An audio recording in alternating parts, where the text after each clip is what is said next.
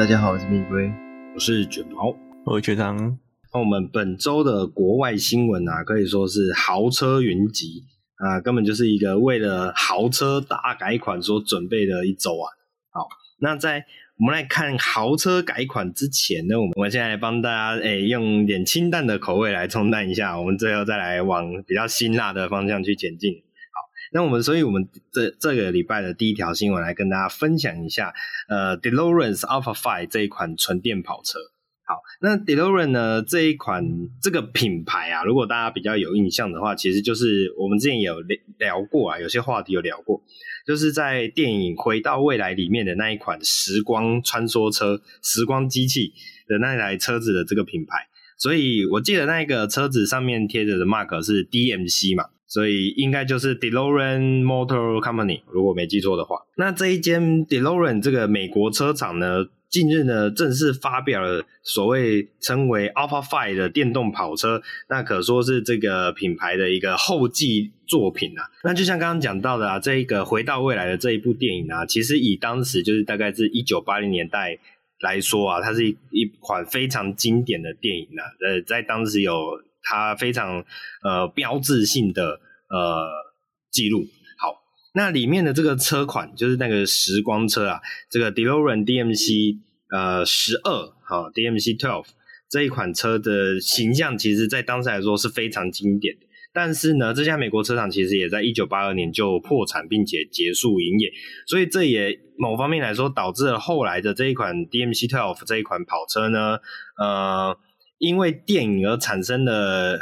它算是它的价值就整个就提升起来了。好，这算是一个蛮特别的地方。然后呢，DeLorean 这一间公司在二零零七年的时候呢，有一群爱好者所成立的新公司接手这个品牌。然后呢，除了不断的以库存零件以及新生产的零件少量的打造所谓的新的 DMC Twelve 以外呢，在面对未来的电动车世界，也已经在布局新车了。那这一款就是它近日所发布的 Alpha Five 电动跑车。那这一款 Alpha Five 的外形呢，呃，跟之前的 DMC Twelve 有一个呃很直接的连接，就是他们都采用一个很大的 OE 双侧门，好，就是使用 OE 开启的往上掀起的这个双双车门啊，呃，这个经典的标志也是直接保留。那呃，除了这个 OE 门以外呢，整体的外形来讲就是比较流线，比起当时的设计更为流线。然后车头的部分呢，使用了一个现在很常见的眯眯眼。不过这个眯眯眼的造型啊，呃，直接就是有点延续至当时 DMC Twelve 这一款车的那种呃精神感。不过这个眯眯眼的眯的程度啊，就让我有点怀疑它的真正的头灯到到底在哪里，或者也有可能是。呃，没有真正的头灯，因为也许它的这个眯眯眼的这个灯条的照明度是够的吗？我不太确定。对，不过因为这一款车目前看起来它并不确定是不是纯粹的概念车而已，还是是真的产品。这个我觉得是要打保留态度啦。所以是否到时候如果假设真的有的话，它的市售款的车头真的是这个眯眯眼吗？可能还要再确认一下。好，那。呃，除了它的车头造型以外呢，呃，它的轮框也跟当初的 DMC Twelve 的这一款车的那种采用的多幅式，然后比较细细幅的这种设计风格，算是蛮接近的。那车尾的部分呢，车尾的部分则是现在时下蛮流行的，比如说贯穿式的 LED 尾灯灯条啊，然后呃，它的造型上面有比有多在特。灯条这个部分有多几个层次感，呃，整体看起来是呃有跟现在的设计潮流算是熟悉，但是又没有完全一样。我觉得这是在它呃追随潮流之下做了一些小改变，我觉得算是可以呃有效提升它的视觉差异感的一个地方，还不错。然后呢，再来是它的鸥翼尾门打开的后方啊，也会有类似那个灯条，红色的灯的灯条来做了一个识别性，我觉得这个也是蛮特别的。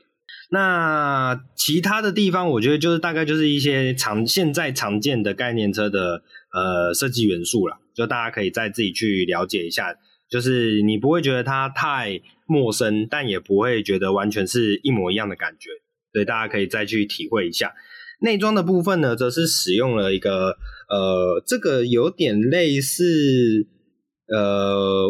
我第一眼会觉得它有点类似。宾士这最近的设计，就是它的扶手中控台扶手前方直接摆了一个斜的直立式的平板，然后跟整个中控台做连接，然后方向盘前方的萤幕呢，就是以一个长形的大面积，呃，算中控仪表。好，然后整个座舱是一种环形设计，所以它的车门的事件会跟整个前舱的仪表，呃，仪表台去做一个连接，线条的连接。那整体的设计风格就是算是简洁啦，不会到太突兀，那也没有到太特殊。好，那这一款车呢，目前预计会是二加二的设定。我觉得它这个二加二还蛮完整的，看它的后座啊，嗯、不过它这是渲染图啦，实际上做出来。有多少不知道，是，不过我觉得它第一个它的车长其实还蛮长的，四米九吧，对，四米九，所以我觉得是应该像有点像 Koenigsegg 那个 Gamera，Gamera 也是一个、嗯、一个门打开里面直接四座，就它也嗯，不过它不是 OE，它是那个闸刀式的门，但它前后是连在一起的，是，那就这样，我觉得它是一个蛮完整的四座空间。对，跟一般所谓跑车二加二那个后面根本那个二根本是不能坐人的。对，我知道那个二根本就不是人的。嘿，嗯，是。那这一款车动力的部分呢？目前预告了 Alpha Five 这一款车可以在三点四秒内完成零到九十六公里的加速，应该就是呃 quarter mile 是不是？然后这样不是零到你说零到九十六。没有，那就是只是零一百、啊，一百加速哦，零百，那为什么是零六十？零六十，零六十哦，是是是是，好，不好意思。然后呢，电子速限会设定在两百四十一公里每小时哦，这个还蛮特别的，不知道为什么特别是因为用麦啊，也就是用麦。哦，不是，我的意思是说，哦，了解了解，好，可是两百四十一这个速度也蛮快的，好。哦，可能是因为我们被被 Volvo 带坏了，我们好像什么车子都一定要设在一百多左右。不不过，我觉得以目前这台 Alpha Five，第一个没有实车，嗯、第二是它看起来也只会做八十八台的样子。对对，所以目前预计二零二四年正式量产。所以我觉得这个数字都参考参考。对，也是，就是一个卖一个梦想啊。对啊，而且你看，二零二四年，我们现在看这数据好像很屌嘛。二零二四年，他如果他真的二零二四年出来了，可能那个数字又不止一赛了。有可能，就像我们大体会提到的，这个终于出现的 AMG One 这样。是是是是。那所以这一款车就是让大家期待一下啦，就是好啦，这样看起来它也算豪车之列啦。我相信一个八十八辆的限量限量款式，应该到时候也是。诶、欸，也是颇有其价值之处。那确定是豪车还是盘车？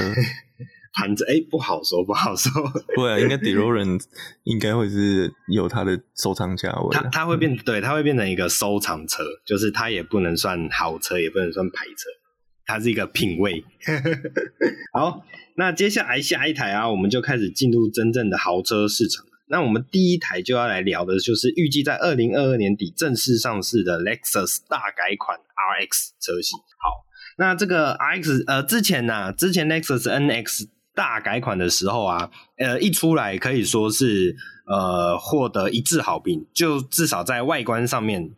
啊、就连像比如说上次我们有聊过那个呃新呃一些。呃，入门新车款、入门豪华车系的新车款啊，大家会怎么选的时候啊，这个新大改款的 NS 啊，可以说是获得压倒性的胜利。就是在我们自己的呃谈论的主题的时候，呃，获得这大压倒性的胜利。那这一次呢，Lexus 大改款，其实在前阵子就陆陆续续有一些风声跟消息出来。那一开始呢，大家其实会蛮期待的是一。一台放大版的 NX，因为就外形上面，这一次大改款的 NX 啊，可以说是整个视觉造型感，我觉得是非常抢眼的。那这次啊，大改款的 RX 一出来之后，可以说是惊为天人。那这个惊为天人呢，是好的方向还是坏的方向？我觉得就留给大家自己去评判。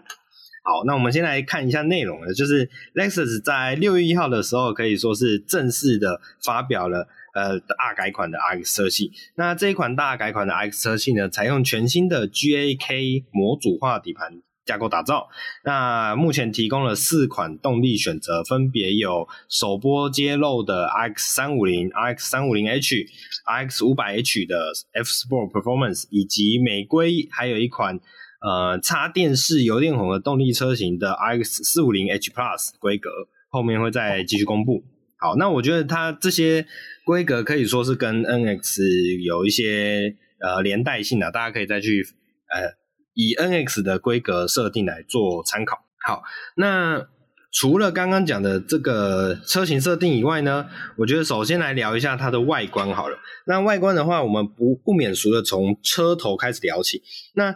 这次的 X 大改款的车头啊，最令我惊讶的就是那个前脸的设计造型。那大家如果记得没错的话，这次 NX 大改款的那个车头啊，我记得之前评价是，呃，整个现代感更为明显，然后肌肉造型更为强烈，所以整个视觉感的丰富度跟它的呃成熟度，还有再来是那个豪华，呃，我们认我我会把它定义为所谓的呃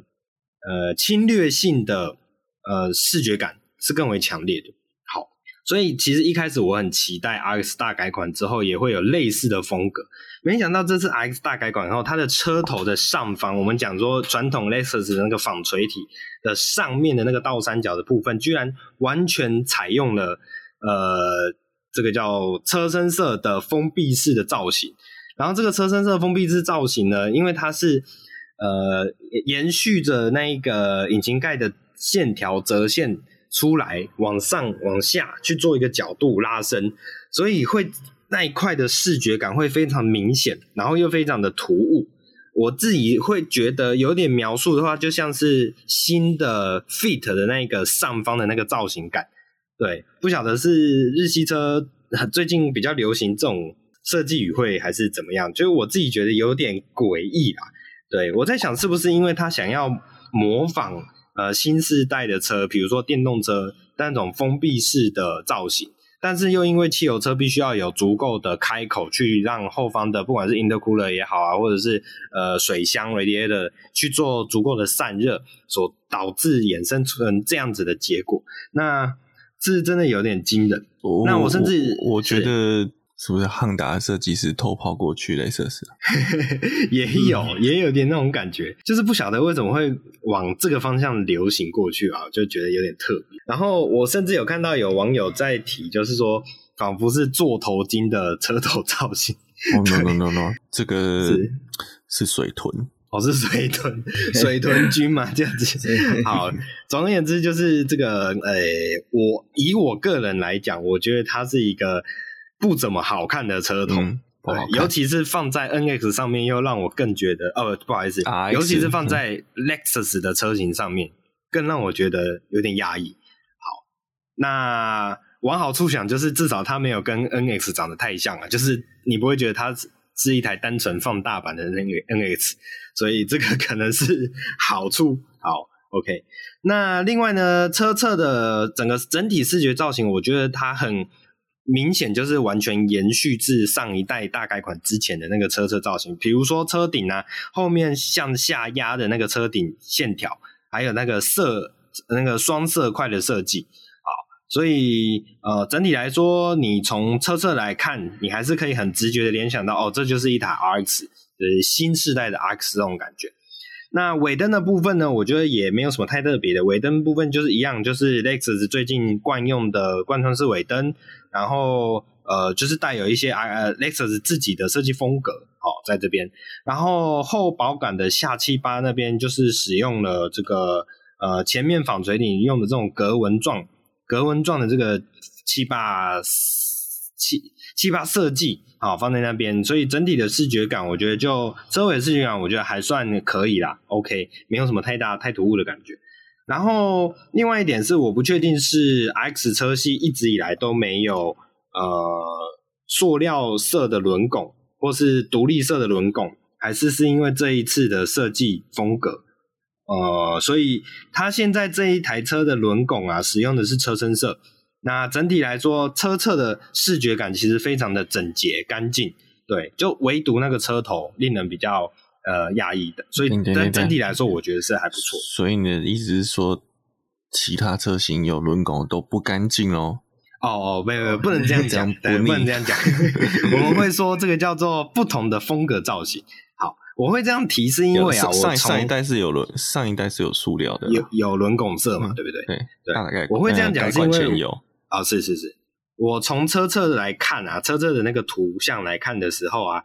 因为它的。轮拱是干净的车身色，所以你会，然后再加上它的车长比例其实是拉的还蛮长的，所以你会觉得有点像是轮框更大一点的，然后微微跨界、微微跨界的那个旅行车的视觉样子，这、是我自己对它的视觉所产生出来的感受的描述，所以我会觉得，哎，这个干净的设计会有让我特别想要提，是因为这个原因。那新世代的 Lexus 是大改款的 RX 啊，车身长度维持与前代车款相同的四八九零，但是轴距呢增加了六十 mm，来到了二八五零的水准，所以整个车内的座舱空间可能会比前一代来的更为舒适。那车身宽度也增加了二十五 mm 为一九二零，车高则是降低了十 mm。哦，对，这所以我的视觉的判断应该是没有错的，就是它的车高是有实际降低的，虽然十 mm 也不多啦。但是再配上它的车厂造型，就整个视觉感是觉得蛮蛮跨界的，不像是正规的休旅车。好，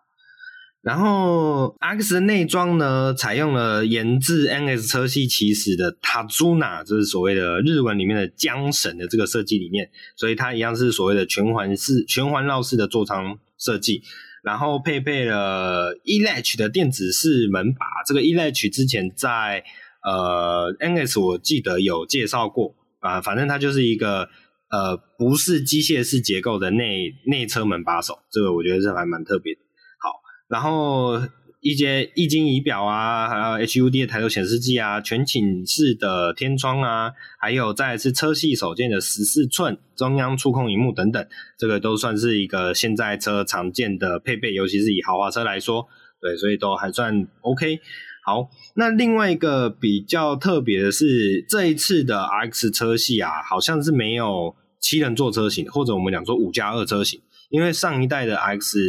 是有所谓的五加二的车配车规配备。好，那这一代目前看起来好像没有，那不确定是设计上就没有呢，还是呃未来会再加入？这个目前还不太确定，所以之后我们再来替大家做追踪。那只是呃，X 的这个这颗车系如果没有五加二的话，它跟 NX 的单纯的，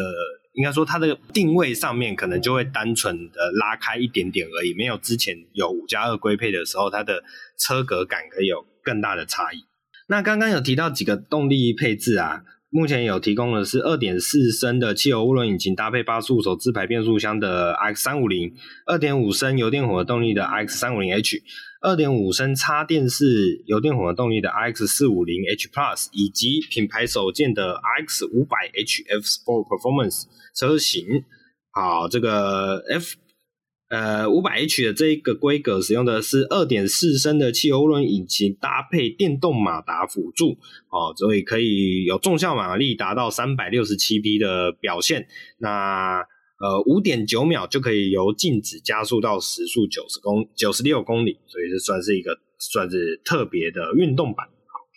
那以上就是我们针对 X 车型的做一些描述了。那大家可以再去了解一下这一款我们讲说豪华车大改款。呃，它的一些相关的讯息啊、最后只是再提一下，我真的是觉得那个车头有点令人可惜啊。呃，不晓得到时候会不会有类似呃 BMW 大鼻孔去做、呃、一些改改版啊，这个来呃不是改版啦，应该说改装套件啊，那我们大家就再期待一下吧。好，接下来是另一款呃。我们来聊的是 B N W 的 X One，我觉得我们一般台湾人常讲的 BMW X1 这一款车，算是入门级的修旅，好，也来了正式的大改款啦。目前听到啊，我记得是隔了七年以后的大改款吧。好，那我们来聊一下这一款二零二三年发布的 BNW X Y。那这一款车呢的的改款啊，造型之后啊，二零一哎，二零哦，sorry sorry，不好意思不好意思，二零二三年。发表是是是是是，现在这不现在不是还、哦、不好意思，一年二零二三年车市车市，对对对，应该是可能到时候才会正式上市啊。好，那这一款 BMW X1 的呃，整体的视觉感造型上面有第一个点要先跟大家讲一下，就是只要聊到 B N W 的新车，第一个就要先提一下。就是到底有没有大鼻孔？好，所以这边恭喜大家，这一款 BMW X1 并没有大鼻孔。那这个并没有大鼻孔，是指说并没有像呃 M3 啊 M4 那一种长形的拉大，从整个从上方引擎盖直接拉到下气坝那一种长形呃大鼻孔。但是呃它的鼻孔本身比起上一代也确实还是有明显的放大。然后更偏向方正正方形，上一代我记得没错的话，比较偏向长方形横置。那这一款的话，你可以看到明显的它的鼻孔有偏正方形的拉长拉高的这种造型出现。那整体的视觉的肌肉感比起前一代更为强烈。啊、前面的第前几代的 X1 啊，在视觉上还是比较偏向，就是呃，我们讲说呃。也不能说它就会会有跨界感比较重啊，像比如说它的呃引擎盖的厚度啊，引擎盖那边车头的厚度是比较偏薄一点点。那这一代呢，看起来就整个厚实感就比较强烈，然后再利用一些线条打造出它的肌肉感，所以你会觉得它更本格化的呃修理车的设计。那比起车头，我觉得车尾的造型是让我们觉得更至少让我觉得更为特别的、更为明显的改变。这个车尾的设计啊，它的玻璃面积啊压缩的非常小，然后车身色的部分，玻璃以下这个车身色的部分，整个就放大很多。从视觉上，我会觉得有一点像是 CRV 的那种感觉，就是玻璃短短的、窄窄的，然后整个车身色拉得很厚，呃视觉感就会一般就会讲像别人讲的有一点驼背感。那尾灯呢，也使用新的 L 造型的设计，那比起之前的那个视觉感就是更为延伸。那所以整体来说，我觉得 B M W X One 的呃它的造型来说啊，新的这个造型来说啊，还维持在可以令人接受，不会有太多冲击的呃部分上面，比起刚刚的 RX。对，那我相信以 BMW X1 在台湾受喜好的程度啦，这个新一代的 BMW X1 应该会有机会拉近更多对于呃本格休旅喜好的消费者。对，那整体的它的改款的策略就有点像是前一代的呃这一代的 GLA 跟前一代 GLA 的差异，就是从所谓的跨界车款更往所谓的本格休旅的那个方向去拉。对，那整体来说，哎，就是符合现在的潮流了。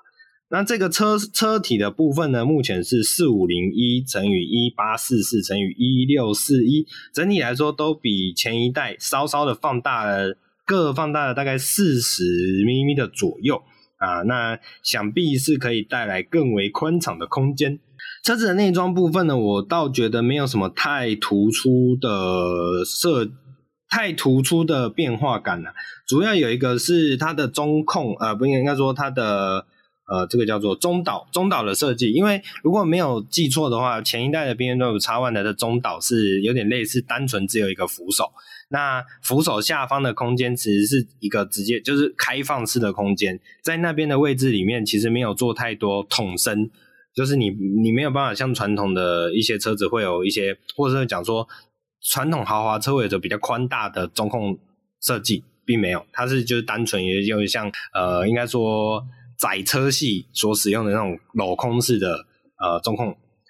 所以以这一代来说，我觉得视觉上的豪华感有略略提升，但是其他部分并没有太突出的设计，像比如说前舱，它也是使用了那个长形的呃 iDrive 八的这个车载娱乐系统的布局，所以并没有什么太特别的地方。不，你不能怪它，它的价位是。没有办法塞太多太先进的东西进去。也是也是，还有它的车格其实本身来说确实也不是太大，对吧？也不一定就有办法塞得下这些东西。那目前这一款新的叉 One 呢，只会有一个动力编程，那就是改良过的二点零升四缸起四缸涡轮引擎。搭配了 Miller 循环以及双喷射式系统，呃，最大的输出为一百七十七瓦以及四十点八公斤米，最大扭力大约是在一千五百到四千转。这个扭力带这么宽广，这个是 是是我认知上有错误吗？不会啊，因为现在小排气量。其实都是做这么宽了。OK，好，了解。那一样是搭配七速双离合自排以及 xDrive A AWD 的全时四轮传动系统，呃，零到九十六公里大约是六点二秒哦，这大家可以渐渐的去感受一下每一台车的那个加速性能。好，所以准车主如果选购了 M Sport Package 套件的话，还可以获得换挡拨片，那这个拨片还可以启动特殊的 Sport Boost 模式，驾驶只要将左方的换挡拨片拉起超过一秒后。这个动力总成的所有性能便可以立即释放出来，不用一项一项的修改设定。这个这不就是 Sport 模式的按钮吗？还是说认知上有什么差别？它这个应该不是，不是像 Sport 档，你打下去之后它就一直维持。Sport 档毕竟还是一个持续输出，因为它既然叫 Sport Boost，、哦、它应该有一个可能几十秒的瞬间，它可能是瞬间增压值给它打比较大。是，是像保时捷，我记得是二十秒吧。嗯嗯嗯嗯，是是是。那你二十秒之后，它就会拉回一般的 Sport，但也是很快啊。嗯，保时捷的话还是很快啊。那我觉得以这一台 BMW 这个小引擎的话，可能二十秒前跟二十秒后没有差太多吧。了解，微微的、微微的微幅提升，还是一个模拟，嗯、还是会有所谓的模拟贴背感。就是 把你往那个座椅里面吸这样子，好，OK。然后那这一款 BMW X1 呢，预计会在今年的第四季于美国正式上市。那后续什么时间会引入台湾呢？我们就要再等总代理的一些消息啦。那两位觉得这款改款的 X1 有它的吸引之处吗？上次谈小修理车的时候就被打枪了，所以现在还是打枪。OK，好，好。那我自己个人会觉得它的呃视觉感更为肌肉跟粗壮一点，会稍微有往我想要或我，我比较喜欢的那个方向走。对，大概是这样子。嗯，好，我们我们这样是不是对阿叉没有那个啊？啊龟龟你先讲。我自己是觉得我比较期待 i 叉 iX One 啊。嗯嗯哦，对对对对对对对对对，就是直接是电动版。对对对，因为毕竟它它的样子，在我的心目中也不是一个就是真正的修旅车。那如果这种哦是跨界车型啊，那就不如来个电动吧，比较比较有趣一点。是是是，没错。好，哎，X One 有同步发表吗？我这个新闻稿里面只有汽车，还没。OK，哎，它它而且有同步登场。哦，有我有看到。但是视觉上其实跟汽油版没有它没有差异太多啦，就是在配色上面就走之前 iX 呃是 iX 吧，对不对？iX 版修理车的那种白蓝配色，然后造型来说几乎是一样，所以我觉得呃大家可以去参考一下。然后动力的部分，嗯、特斯拉特斯拉信徒就会说。你这就是又是有改变啊，不止。对对对，这无法否认的，对啊。好，好，OK，那大家就再去可以再去追踪一下这个 iX One。好，呃，好，那我们刚刚好像没有人，我我们刚刚好像没有给 R 叉一个。跟大家讨论的空间，不过没关系，因为我想直接跳过，我们直接好，我们直接来进入下一款车，那就是 BMW 的对手宾士也迎来了 GLC，哎，当家休旅车 GLC 的大改款了。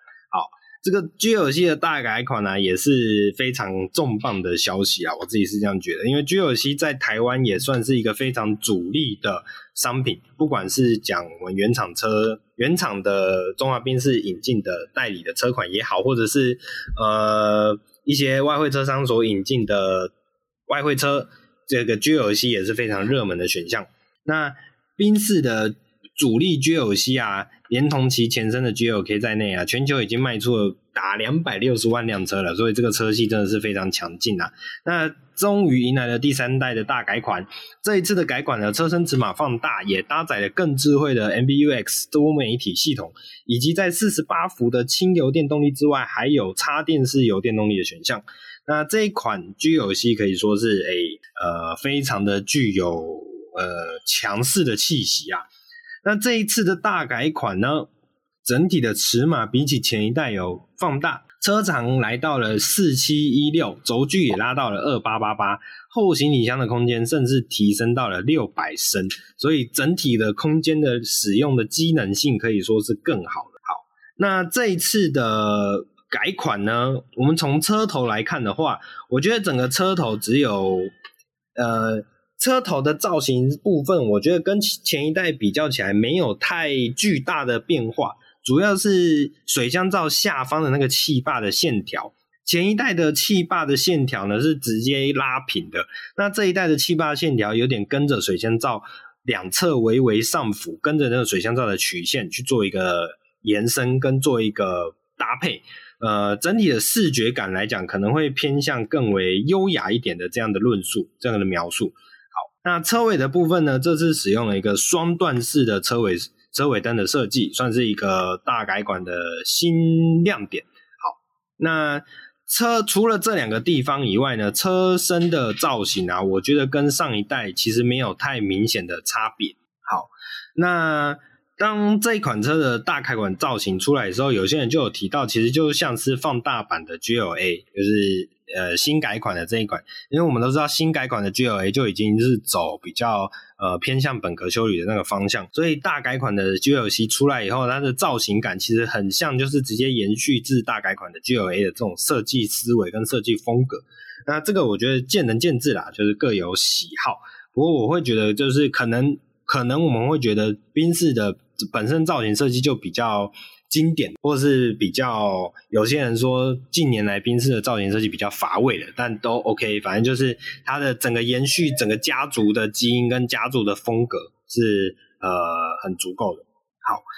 那我们来带一下车子的内装部分，其实就是呃宾士的新世代的设计啊，就像我们刚刚在聊 DeLorean 的时候就有提到，就是一个中控荧幕直接从扶手中央扶手往前延伸。然后呢，呃，仪表，呃，方向盘仪表啊，就是使一样是使用了一个小的荧幕，然后一样有配备 HUD 的功能。所以这些都是算是豪华车常见的，也没有什么太新太特别的部分。动力方面的部分，GLC 有具备，这次有具备着插电式油电动力，有一百 k 瓦的电力输出，电动马达可以提供的扭矩来到了四百四十牛顿米，纯电续航里程可以超过一百公里，纯电的极速可达时速一百四十公里。另外也有四十八伏的轻油电，选配的部分还有可转向四十点五度的后轮转向系统。诶这个后轮转向系统放到 C C 的这个阶级，好像是第一次看到，是不是？后轮转向应该之前是是 E Q S 啊，或是 S Class。对啊，对啊，对啊，好，好像第一次看到放到 C 的这个阶级，所以照你这样讲，E 的阶级好像也之前没有看到。可是它是选配吗？我觉得买 C 的人会选，可能也不高啊。就是买 C 还蛮特别的，是一个价位的问题嘛？嗯，对，就是一个不这么入门，但是还是在考量上就是比较大众型的选择的，所以这个还蛮特别的。我们可能到时候再来观察看看，这个放在 C Class 上面的呃后轮转向系统到底有没有它的实用性跟受欢迎性？我讲这样，实用性一定有了，但是。那个买那个价位的人会不会去选？我觉得是一个很大的问题，或许是很大的问号。对对，没有错。好，好，那所以这一款九九 C，我自己是觉得，呃，没有太突出，就是算是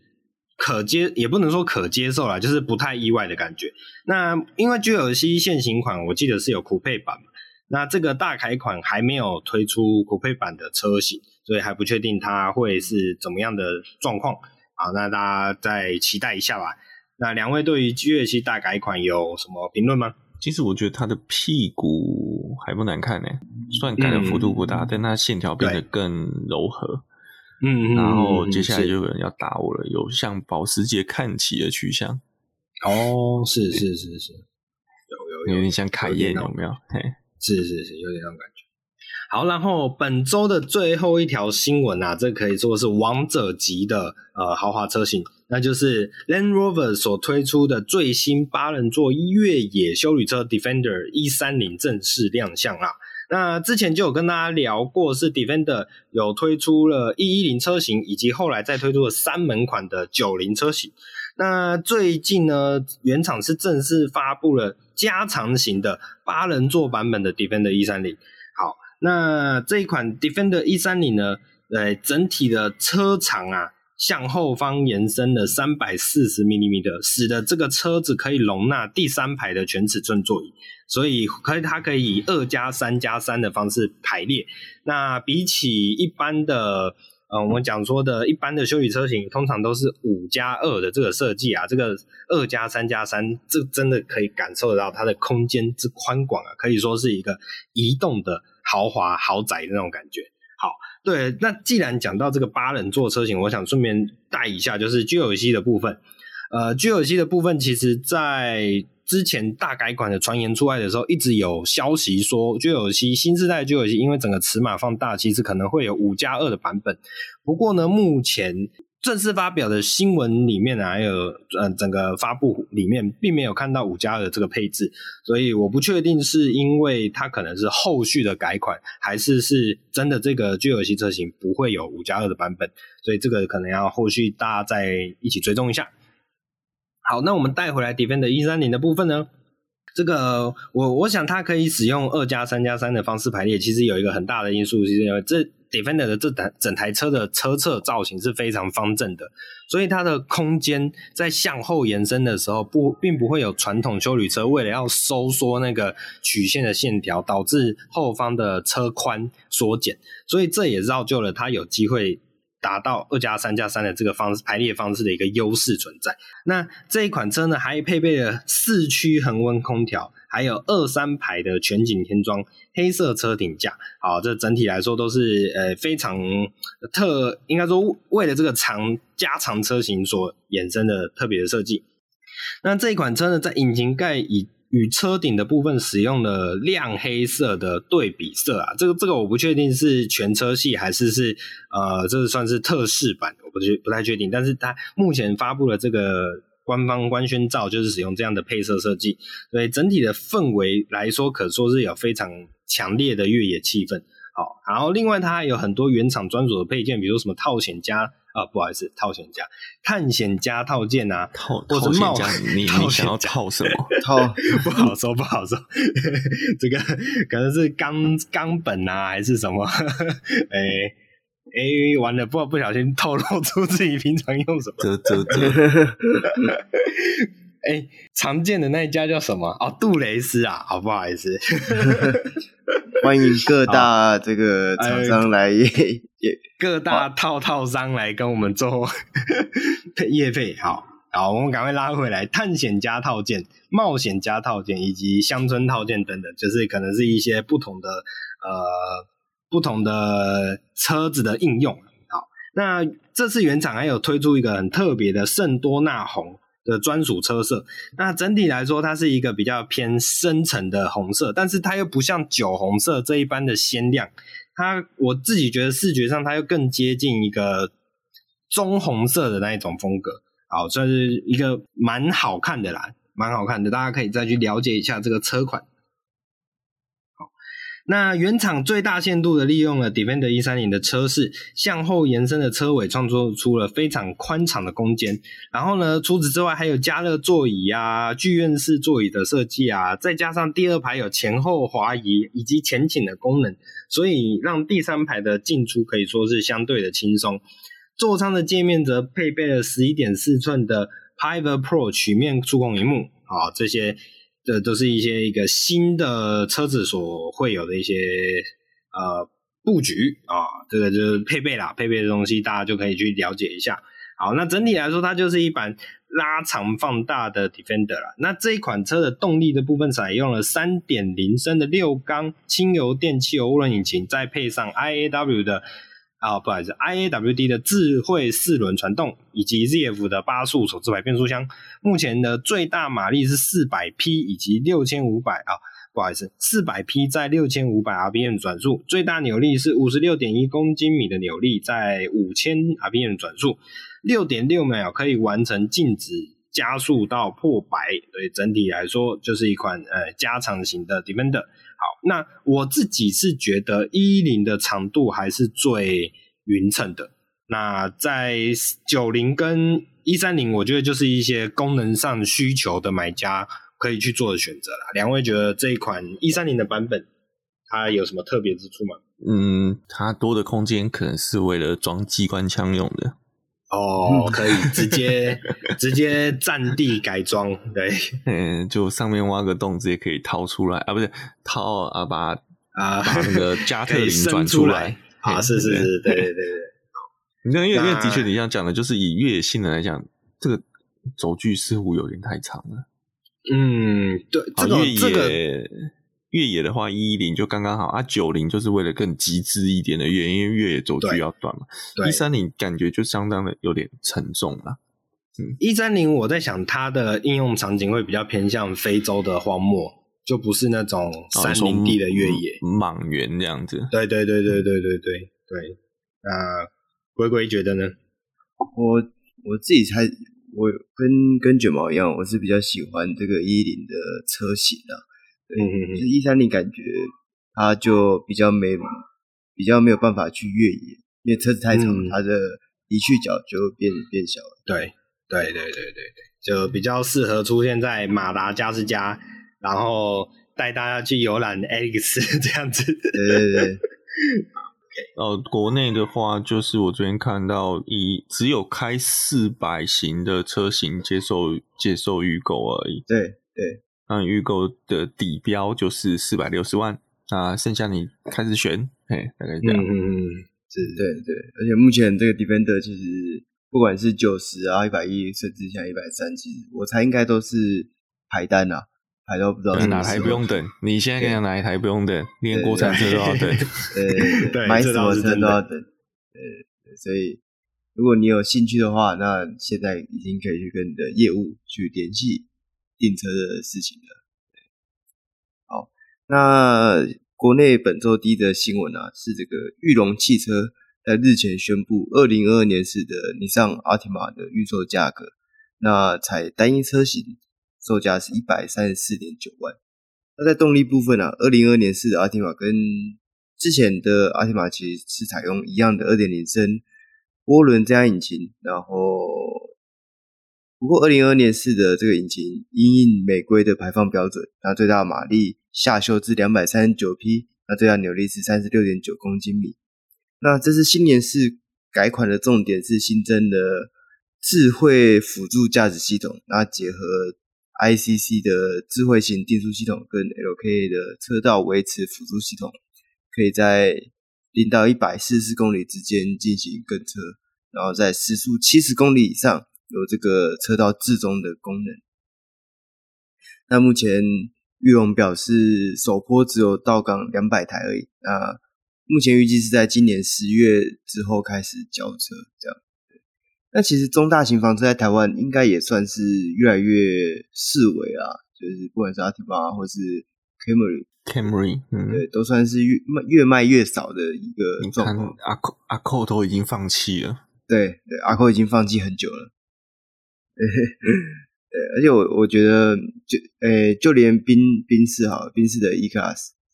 的新款都卖的不如过往还要好，它可能都。嗯在中间这个集聚想要空间的人，都直接换成修旅车比较多了。对，或者怎么样也是买旅行车。没有没有没有没有，我倒觉得旅行车啊，你说一的旅行车吗？就是我还觉得买旅行车的人人少哎、欸。呃，我指的是我指的是，如果想要大空间，但是又呃还对教室底盘有坚持的话，嗯，所以。所以这种呃四门的这种就是电车型的大型中大型房车，其实在未来应该就是会越来越少了。对，我就是在台湾越来越少了。嗯，美洲或是欧洲应该还是会有吧。嗯，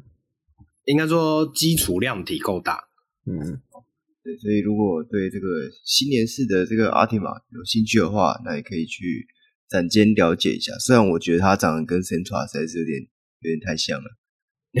不管是外观还是内装，我觉得，这种这个两台车放在路上，其实一般人应该看不太，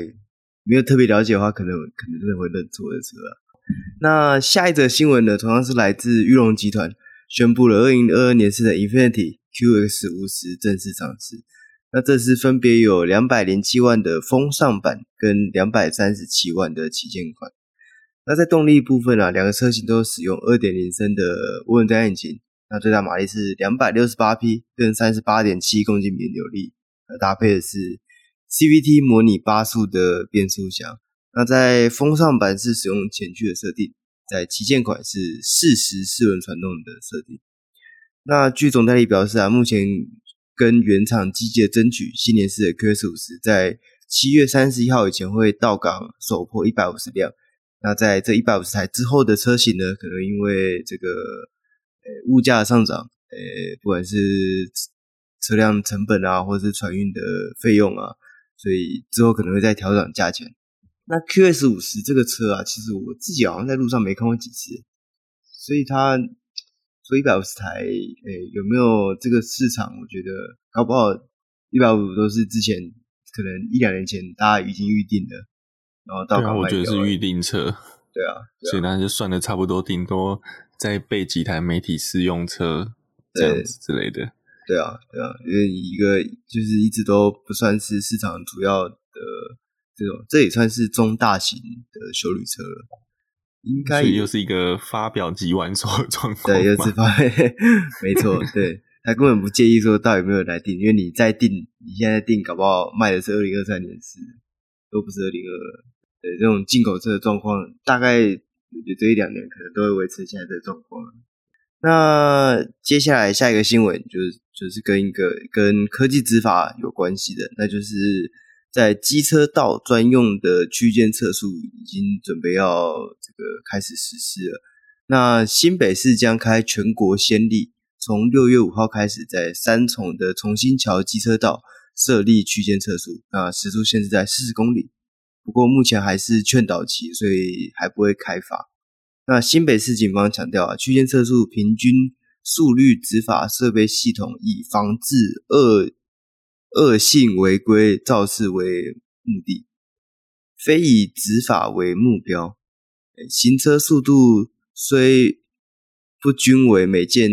交通事故的肇事主因，但与事故伤亡的程度有相当的因果关系。提醒用路人要遵守限速，维护自己与他人的用路安全。对，虽然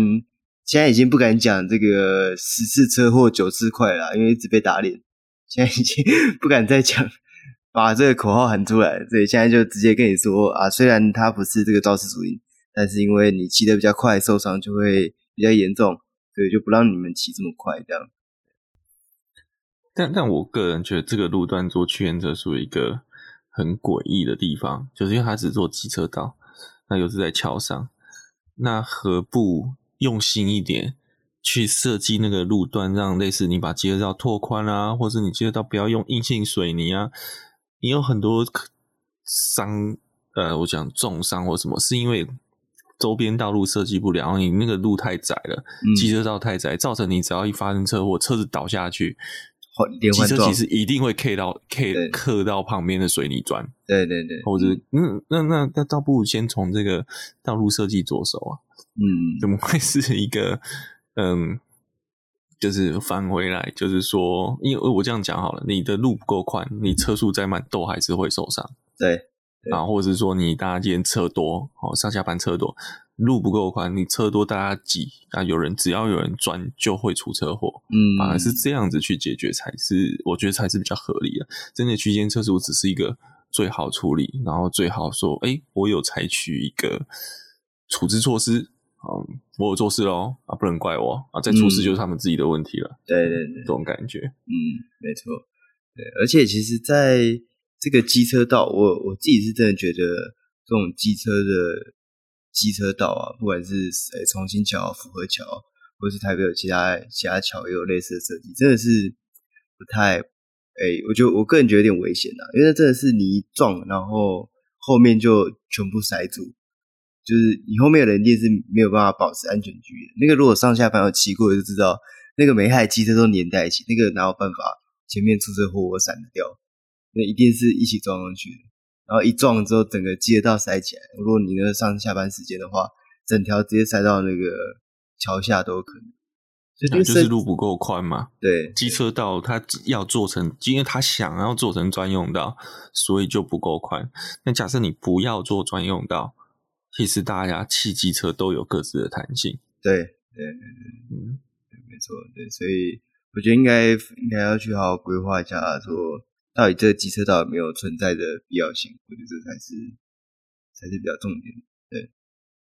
那这个针对机车有的这个。